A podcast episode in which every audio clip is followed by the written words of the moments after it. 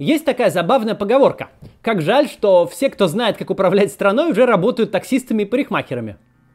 Ее еще приписывают Франсуа Митерану, президенту Франции. Шутка шуткой, но факт в том, что люди, которые мало разбираются в каком-то предмете, обычно уверены, что разбираются вполне неплохо и даже очень хорошо.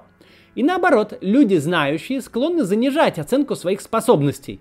Им кажется, что то, что легко для них, также легко и для других. Этот феномен называется эффектом Даннинга-Крюгера – в честь психологов Джастина Крюгера и Дэвида Даннинга, которые сформулировали и доказали эту гипотезу в 1999 году. Вы, Шариков, чепуху говорите. И возмутительнее всего то, что говорите ее безапелляционно и уверенно. Конечно, сам этот эффект существовал и до Даннинга с Крюгером. Об этом писали многие философы и ученые с незапамятных времен. Можно, к примеру, вспомнить известное изречение Сократа «Я знаю, что ничего не знаю», или более близкое нам по времени высказывание Чарльза Дарвина «Невежество чаще рождает уверенность, нежели знание». Но Даннинга и Крюгера к их исследованию подтолкнуло не это, а одна реальная, хоть и анекдотичная история. В 1995 году некто МакАртур Уиллер средь бела дня ограбил два банка в Питтсбурге. Он даже не пытался скрыть лицо или еще как-то замаскироваться – Видео с камер наблюдения показали по телевизору в вечерних новостях, а еще спустя час Уиллер был арестован.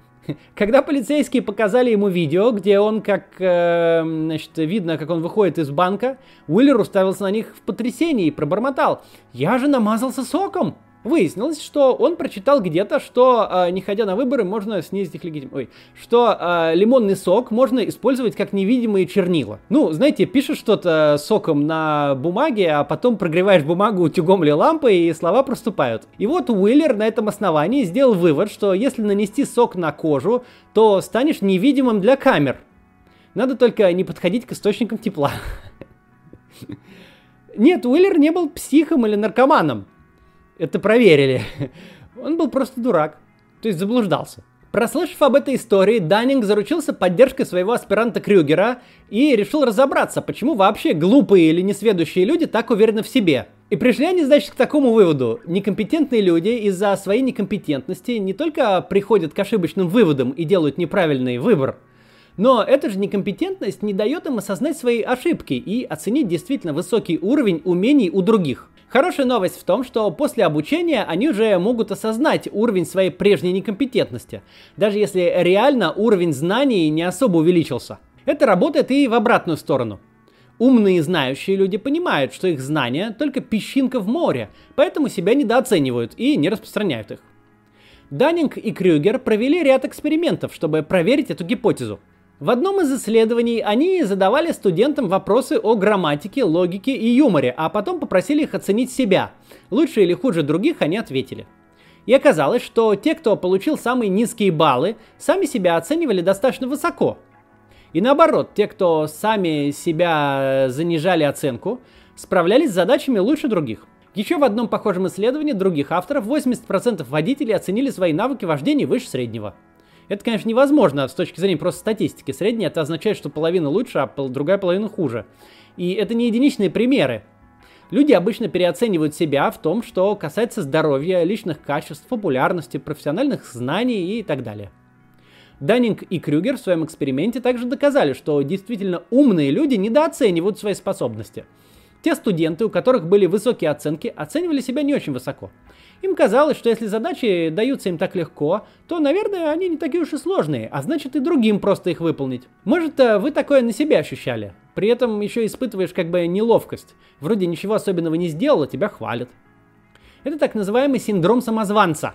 Человек приписывает свои достижения не своим способностям, усилиям, личным качествам и э, прочему, а каким-то внешним благоприятным причинам удачи, стечению обстоятельств, э, посторонней помощи и вот. И иногда даже человек чувствует себя из этого обманщиком или самозванцем. Так, показываю кота. Ролик. Ролик, подходящий для демонстрации кота, так что вот кот. Кот, посмотри в кадр. Кот. Кс. Кадр смотри. Не хочет. Ну все, Наверняка вы сталкивались с, с людьми, которые ничего не понимают в каком-то вопросе, но при этом считают себя профи. Например, можно взять мою любимую тематику с пробками и расширением дорог. Хотя сейчас можно было бы взять голосование, но, но мы возьмем пробки. В любой дискуссии на эту тему уже через 5 минут появляется какой-нибудь автомобилист, который с восхитительной уверенностью заявляет, что достаточно просто добавить пару полос и все, поедет. Самое печальное, что так рассуждают не только обыватели, и это еще туда-сюда, но так рассуждают и руководители городов. Например, Юрий Лужков был активным поборником этой теории. И вовсю расширял дороги, и в результате мы получили миллион полосную Ленинградку, третье кольцо, широченное Садовое, а пробок стало только больше. Если ты совершенно ничего не понимаешь в организации дорожного движения, строительстве дорог и транспортной политике города, если не знаком с удачным и неудачным опытом других городов, то это кажется просто очевидно. Расширяем дорогу, пробка типа исчезает. Разубеждать такого человека зачастую дело неблагодарное. Ему легче считать, что собеседник идиот или, например, действует в чьих-то интересах, чем признать свою ошибку. В то же время эксперты, которые понимают, как все это работает, которые могли бы объяснить, например, что расширение улицы в проблемном месте, где скапливаются пробки, просто переносит это бутылочное горлышко чуть дальше, что широкие улицы приводят к увеличению желающих ездить на личном авто. Такие люди не особо стремятся это все объяснять. Ну, это же и так очевидно. Что тут объяснять-то? Все понятно. Они вообще могут не представлять, как много людей этих вещей не знают и не понимают. И в итоге получается замкнутый круг. Одни ошибаются, но уверены в своей правоте и вовсю популяризируют свою позицию, везде ее отстаивают. А другие правы, но свою правоту не спешат никому сообщить. Еще интересный для меня пример, который вообще стал большим для меня сюрпризом. В Ютубе очень сильно сообщество любителей СССР, как рая на земле с дешевым мороженым, которые верят во всякие теории о том, что Сталин молодец, репрессий не было, Гайдар развалил страну и, и прочая чушь. Или Горбачев там, или Ельцин. Контента с их рассуждениями о жизни и об исторических событиях в Ютубе очень много. И в него кто-то даже верит, покупается и отстаивает – а обычной мейнстримной как бы исторической позиции, на которой сходятся большинство э, реальных э, историков и ученых, которые занимаются этим периодом, э, в Ютубе почти нет. Никому не приходит в голову рассказывать о количестве погибших из-за сталинского управления страной, непосредственно от репрессий, от возникшего по его вине голода. Никто не говорит, насколько СССР был неэффективен и почему плановая экономика не работает. Никто не говорит, почему он развалился и как Ельцину и Гайдару пришлось э, это разруливать. Знакомым с ходом событий кажется, что все это все знают, и это очевидно, и такой контент никто не производит. В отличие от разного рода конспирологии, которая вовсю производится, причем с ощущением, что мы несем людям правду, ура-ура, и, значит, э, даже и распространяется. Ну, короче, вот, вот прям вот. Так что, что же делать? Как не попасться в ловушку эффекта Даннинга-Крюгера? А, ведь вы же не думаете, что это касается только глупых и необразованных людей. Нет, к сожалению, каждый из нас в чем-то не разбирается и заблуждается, переоценивает свои знания в каком-то вопросе. Но если понимать, как это работает, можно немножко скорректировать самооценку и более объективно смотреть на вещи. Давайте для наглядности изобразим процесс обучения на графике – по горизонтали показаны знания, опыт, мудрость, э, можно назвать это как угодно, ну вот. А по вертикали уверенность в себе. Когда мы только начинаем чем-то заниматься, знаний и опыта у нас очень мало, зато уверенность растет стремительно. Ну вот на примере политики. Начинает молодой человек с участия в каких-нибудь уличных акциях. Один раз получилось удачно, второй. В «Медузе» написали, на «Дожде» что-то заметили. В третий раз в автозак упаковали, и кажется, все, уже вот бывалый оппозиционер – он начинает активно отстаивать свои идеи, спорить, говорить, что он самостоятельный и независимый, что всех старых политиков надо сместить, а его как нового слушать. Уверенность в себе достигает максимума. Эта точка на графике называется пик глупости. Глупые, недальновидные люди на нем застревают навсегда, начинают гордиться своими нелепыми достижениями и строить из себя экспертов – на пике глупости стандарты очень сильно занижены, потому что человек еще не понимает, какими высокими они могут быть.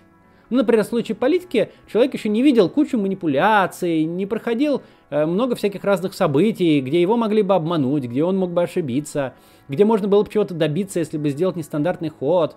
Или даже совершенно типичных каких-то вещей, как вот, например, сейчас голосование, да, то есть человек мог бы купиться на то, что если он на него не пойдет, то оно нелегитимно, и он его не признает или что-то подобное. При том, что он мог сделать две а, какие-нибудь уличные акции, его уверенность в себе может быть очень высокой. То есть человеку кажется, что он все понимает, знает, и никто его не проведет, а на самом деле уровень его знаний низок. Умные же люди продолжают учиться дальше, углубляться в детали и набирать опыт.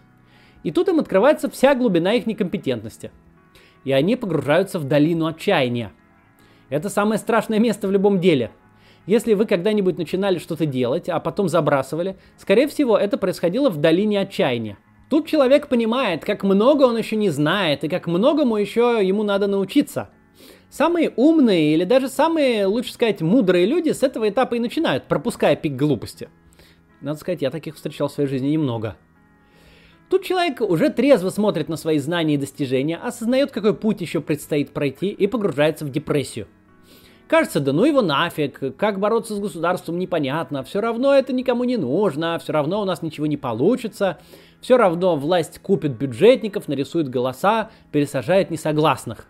Одна хорошая вещь есть в долине отчаяния. Из нее путь только наверх. Если взять себя в руки, перестать ныть и раскисать, э, взять и делать то, что должен, то попадаешь на склон просветления.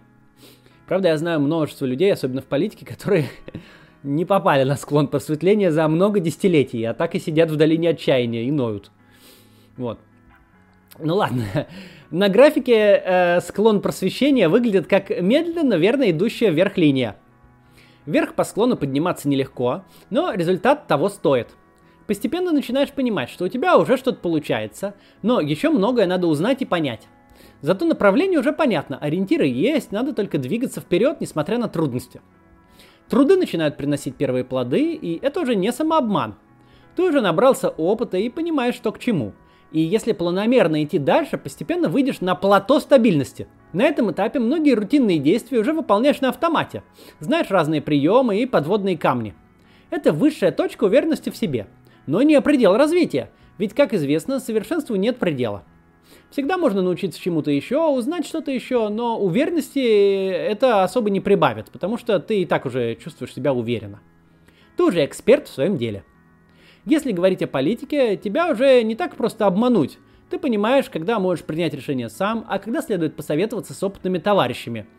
Спойлер – очень часто надо советоваться с опытными товарищами, и практически никогда не надо принимать решения самому. Ну вот.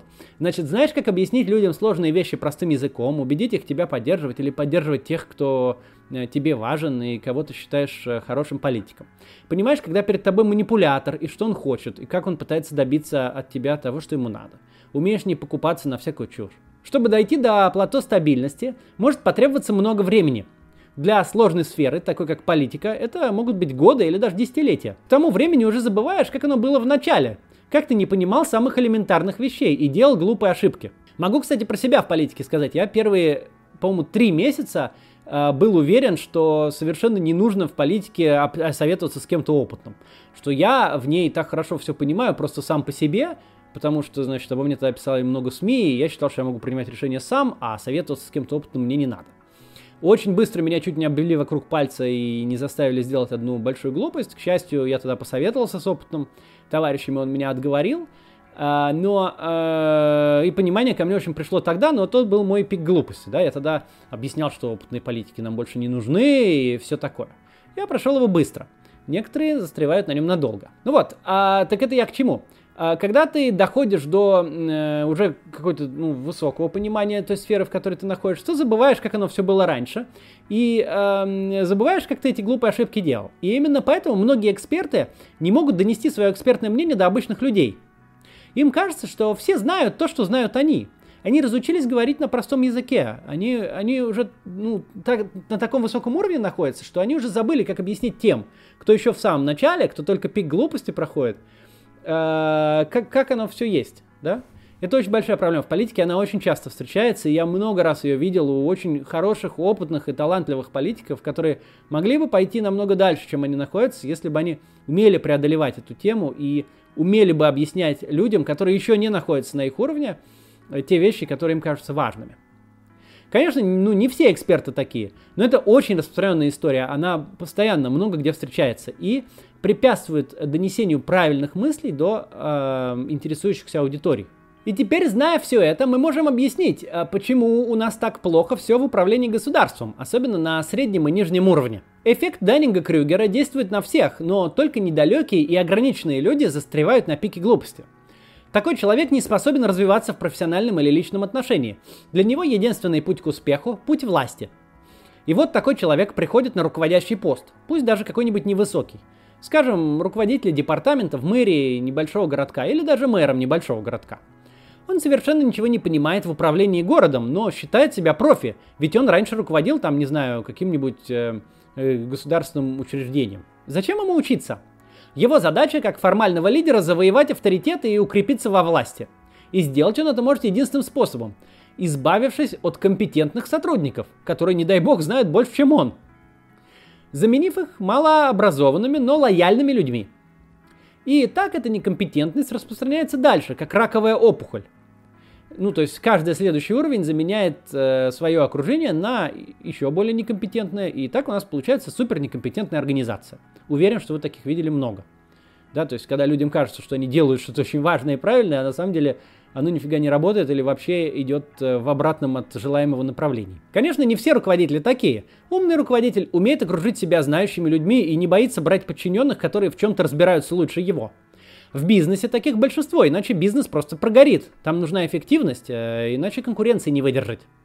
В бюджетных предприятиях, в госуправлении другие мерила эффективности – в нормально работающей системе плохо работающий управленец на выбранной должности в следующий раз просто не изберется. Но у нас выборы не работают как инструмент повышения эффективности управления государством. Однажды, попав во власть, некомпетентный дурак держится за нее изо всех сил, потому что понимает, своим собственным умом и знаниями он таких денег не заработает. И даже не сможет сохранить то, что получил раньше на службе. И поэтому он крайне заинтересован, чтобы выборы и дальше были только формальные – что же нам со всем этим делать? Конечно, одним махом тут все не изменишь, но постепенно все же можно переломить сложившуюся тенденцию. В первую очередь надо постоянно учиться и совершенствоваться самому. Когда развиваешься сам, начинаешь и других э, точнее оценивать. Э, являются ли они экспертами в том, чем занимаются, можно ли доверять их мнению. Ну и, конечно, стоит по мере сил поддерживать компетентных людей, которые делают что-то полезное для общества – голосовать за них на выборах, если они избираются, помогать э, разным нужным организациям и фондам, ну и самому э, идти в политику, вступать в партии или организовывать новые партии, действовать совместно. Скоро мы с вами поговорим о том, э, как нам с вами стоит действовать, организовать новую партию или вступить в имеющуюся. Об этом как-нибудь будет видео довольно скоро. Ну а на сегодня вот все. Если вы живете в Самаре, выдвигайтесь в депутаты. Там очень хорошие небольшие муниципальные выборы. Обязательно выдвигайтесь, если вы оттуда. А, это будет э, интересная компания, ничего плохого там случиться не должно, а вот э, выиграть мандат там вполне можно. Ссылка будет в описании. До завтра.